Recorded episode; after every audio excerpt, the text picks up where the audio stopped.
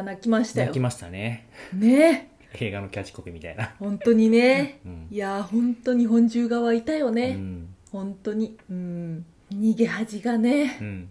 逃げ恥婚ってやつですよこれが。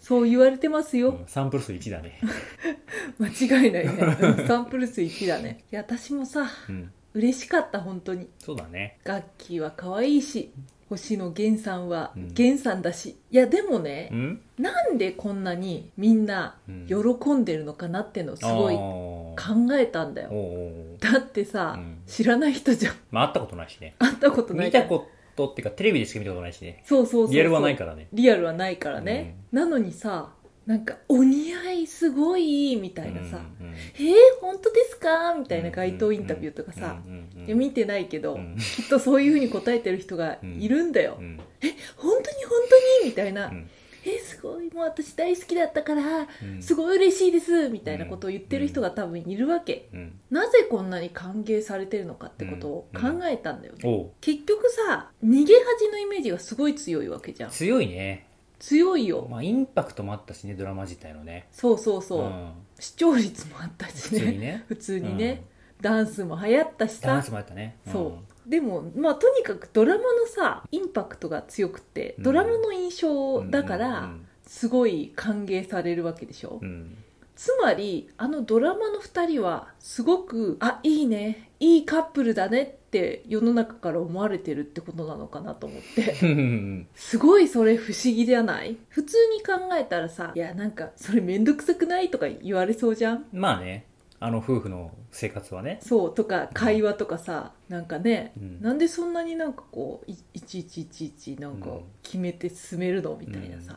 そうじゃなくて恋っていうのはさ みたいなことなんかさだから時代が変わったのかもね。そうなるとそれをねちょっと感じたんだようね、ん。まあそもそもあのドラマが流行った時点で時代兆しがね。そう兆しがあってねうんであんこんなに歓迎されてるっていうのを今回見て、うん。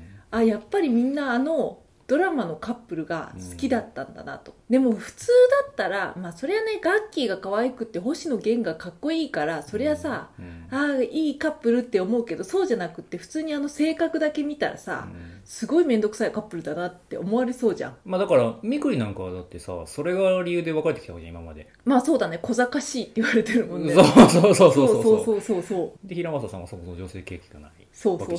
そうそうそうそうそうそうそう。だから面倒くさいことをしてる人たちに見えそうだけど一見、うん。でもそう映らないっていうのがうん。なんかすごく印象的だなって思った、まあ、ドラマ自体もそうだし漫画もすごい売れたじゃんね、うん。漫画もすごい受け入れられたってことなんだと思うんだけど、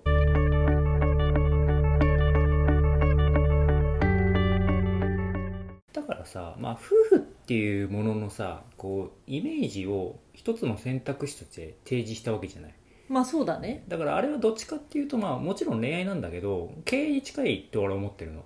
ああまあまあご本人たちもそう言ってるからね。ね、共同経営者だっつってさ、うんうん。いろいろ要するに夫婦の中のさ会社にのルールを決めてるわけじゃん、うんうこういうんことをするこういうことをするっていうものを、うん。うんでも一方でそういうの必要なかったりそもそも会話がない夫婦がいるわけでうん。そういった人たちのモヤモヤもあるわけじゃないやっぱり、まあそうだね。ううん。んとは対照的にそういうドラマでさ、ね超具体的に決めたりするわけじうんゃない、うんなんかそういうのって新しくもありあった方がいいよねと思いつつうん。なそういうのがなんかね自分にとって印象的だったなとは思うけどね、まあそうね。確かに確かに。まあ結局さあの仲のいい夫婦が昔からやってることなんだと思うんだよ。まあね、あそこまでじゃあ火曜日になんかこう共同経営者会議しましょうみたいな、うん、硬いやつじゃないけどね。そう硬いやつではないけれど 何かトラブルがあった時に2人で話し合って乗り越えてくるみたいなことは、多分このね大昔からうまくいっているカップルがやってきてることなんだと思うんだけど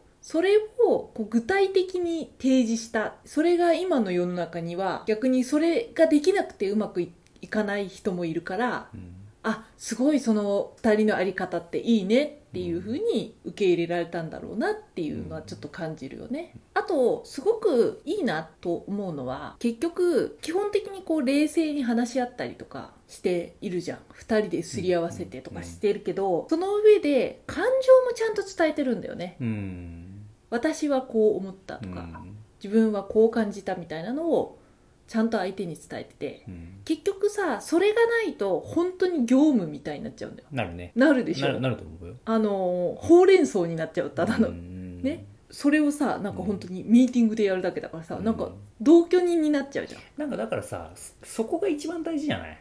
どう思ったかっていう感情の部分が。まあそうだね。そこで解決策が出てくるわけじゃない？夫婦っていうのはさあまあ。感情が動いた時に問題が発生するしその時の解決策を2人でちゃんとやんないとずっともやもやするわし続けるわけじゃん、そうだそのね感情を持った方はさ。うんそうだね。ううんん、うん、だまずそこのね気づくってことも大事だしそれを言える相手であるってことはやっぱ大事だよね。まあ大事だよね、うん。確かにね。うんうんうんうん。まあ特にあああいう感じでなんか冷静に話ができちゃう人だと逆に余計にこう自分のさ気持ちを抑えようみたいなうん。風に思っちゃうじゃんでもそうだね。そうそうそう。本当そうだと思う。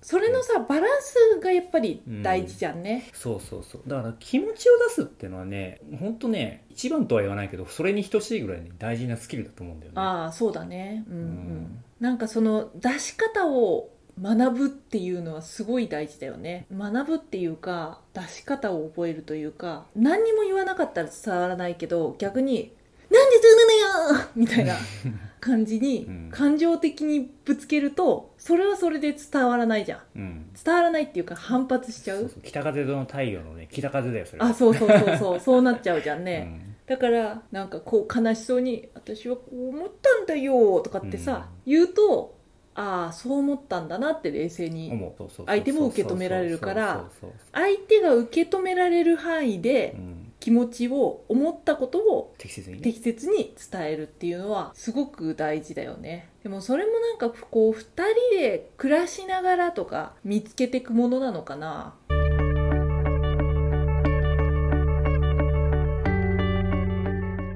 結局さ感じても言えないなって思ってるとそれはそれでトラブルになるじゃん。なる。どっかでさ。なるなるなるなる。なんかこうすれ違っていっちゃったりとかするじゃん。でも感じてそのままうわーって出しちゃうと、うん。それはそれでさうん。伝わんないからさ、うん。その適切な出し方そうだね。自分のパートナーうん。にうん。伝わるような出し方をしないといけないじゃんね。それはそうだ。そうそう。それはさなんかその相手が違えばさうん相手によって伝え方は違うからさ。それはなんかこうどうやって距離感みたいなのをうん。掴んでいくのかなって言ったらそれはやっぱ時間とか回数なのかなって。えっとね多分いろんな段階があって、例えばもう感情的にしか言うことができませんっていう人だったら、うん。もう感情的に言っても受け止めてくれる人をパートナーにするしかないんだよ。ああ自分がそういう性格だなと思ってたね。そう直す気がないんだったらね、うん、まあねまあね、うん、でもう一つは直すことだよね、ああまあね。うん。相手とかその相そのなんていうんだろうな。意識の差によって対言い方を変えることができるようになる。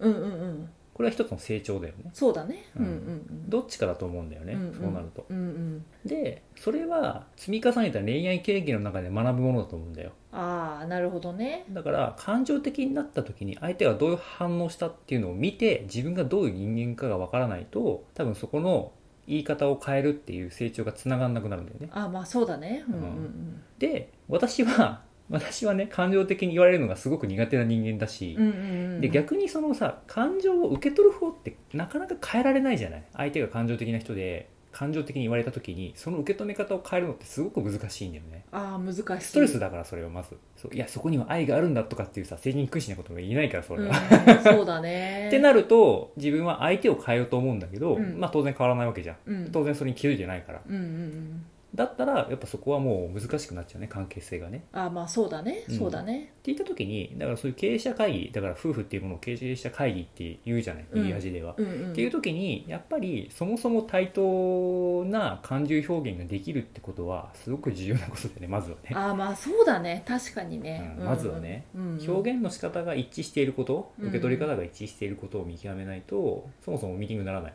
まあそうだね。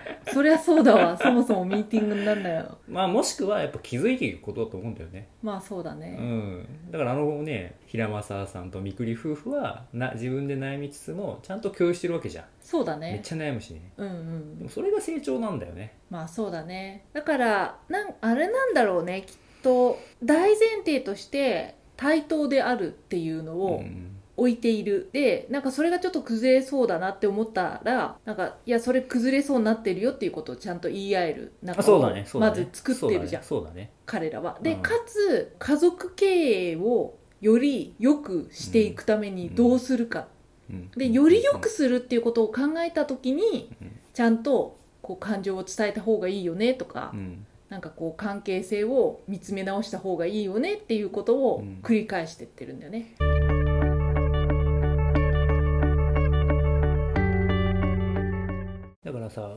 本当に自分の芯っていうものはさ性格とかっていうのはそうそう変わらないと思うし、うんうん。だけど一方で外的なもの環境がすごく変わるわけじゃん、うんうん。転職だったりうん。子供が生まれたり、結婚だったりっていうライフステージがあった時にそこでちゃんと話し合えないっていうのは一番の問題だよね。そうなんだよ。だってそれそのものがいい悪いじゃなくて問題なわけじゃん、うん。ライフステージが変わるってことは、うんうん。課題なわけだよね、うんうんだからその時に素直に思ったこととどうしたいかを共有しないと折衷案っていうか妥協点なり解決が出てこないから、うんうん。そこはやっぱ話し合う必要があるよね、そうだねそうだね。うん、だからまあ夫婦問題の多くの原因って言わないことが原因だったりするんだよね、ああまあそうだよね。そうそうそうそう、自分で抱え込んでしまったうん。り、受け止めてくれないと思っていたり、うんうん。うん、そう。でも意外と言ってみたらっていうのあるかもしれないけどでも言うことで変わる第一歩が始まると思うんだよね。うんうんうんそれは何にしてもそうだと思うんだけど、うんうん。うんでも日々ずれてくわけじゃんそんなのって。本当に。あそうだね。ずれてく。うん。そうね。ん。だから夫婦自分が影響を受けるものって夫婦だけじゃないから当然ながら、まあそうん。地域なり会社なりそういうものからいろんな影響を受けてさいろんなこう価値判断でさ自分の軸がぶらされることがあるわけだよ、うん。あるある。だけど、夫婦っていうものをのを忘れないためにはやっぱ日々のチューニングが必要なんだよね、うん、うんそうね。うん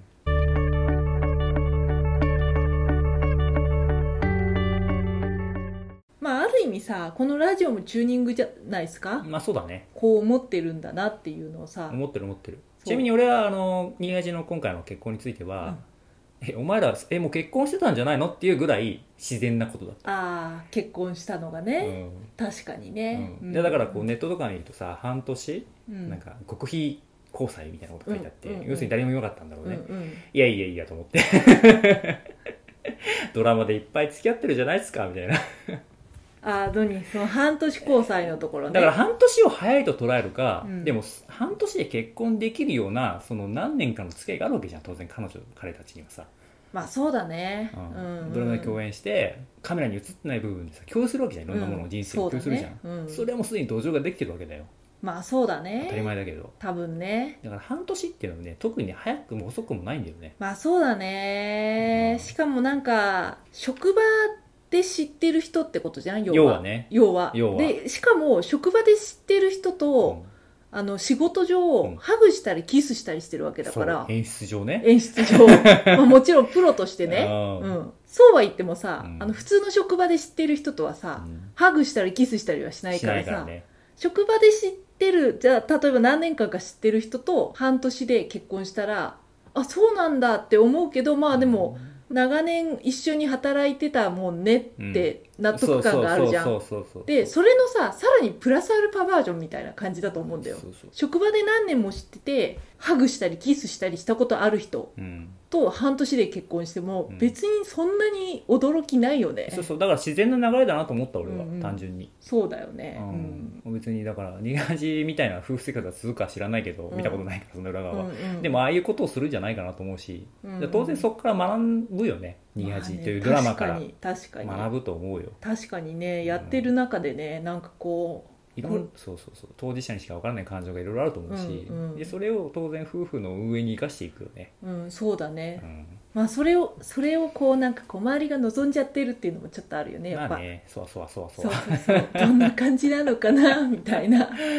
いやそれだけやっぱりあの逃げ恥のトそうインパクト、うん。夫婦のスタイルっていうのは受け入れやすいものだったってことですよね、うん。うんつれづれ恋愛学では皆様のお便りを募集しています。昨日あった嬉しいことから真面目なお悩みまでラジオで取り上げてほしい内容をご連絡ください。メールアドレスは trdr. 恋愛 .gmail.com まで。YouTube の方は概要欄をご確認ください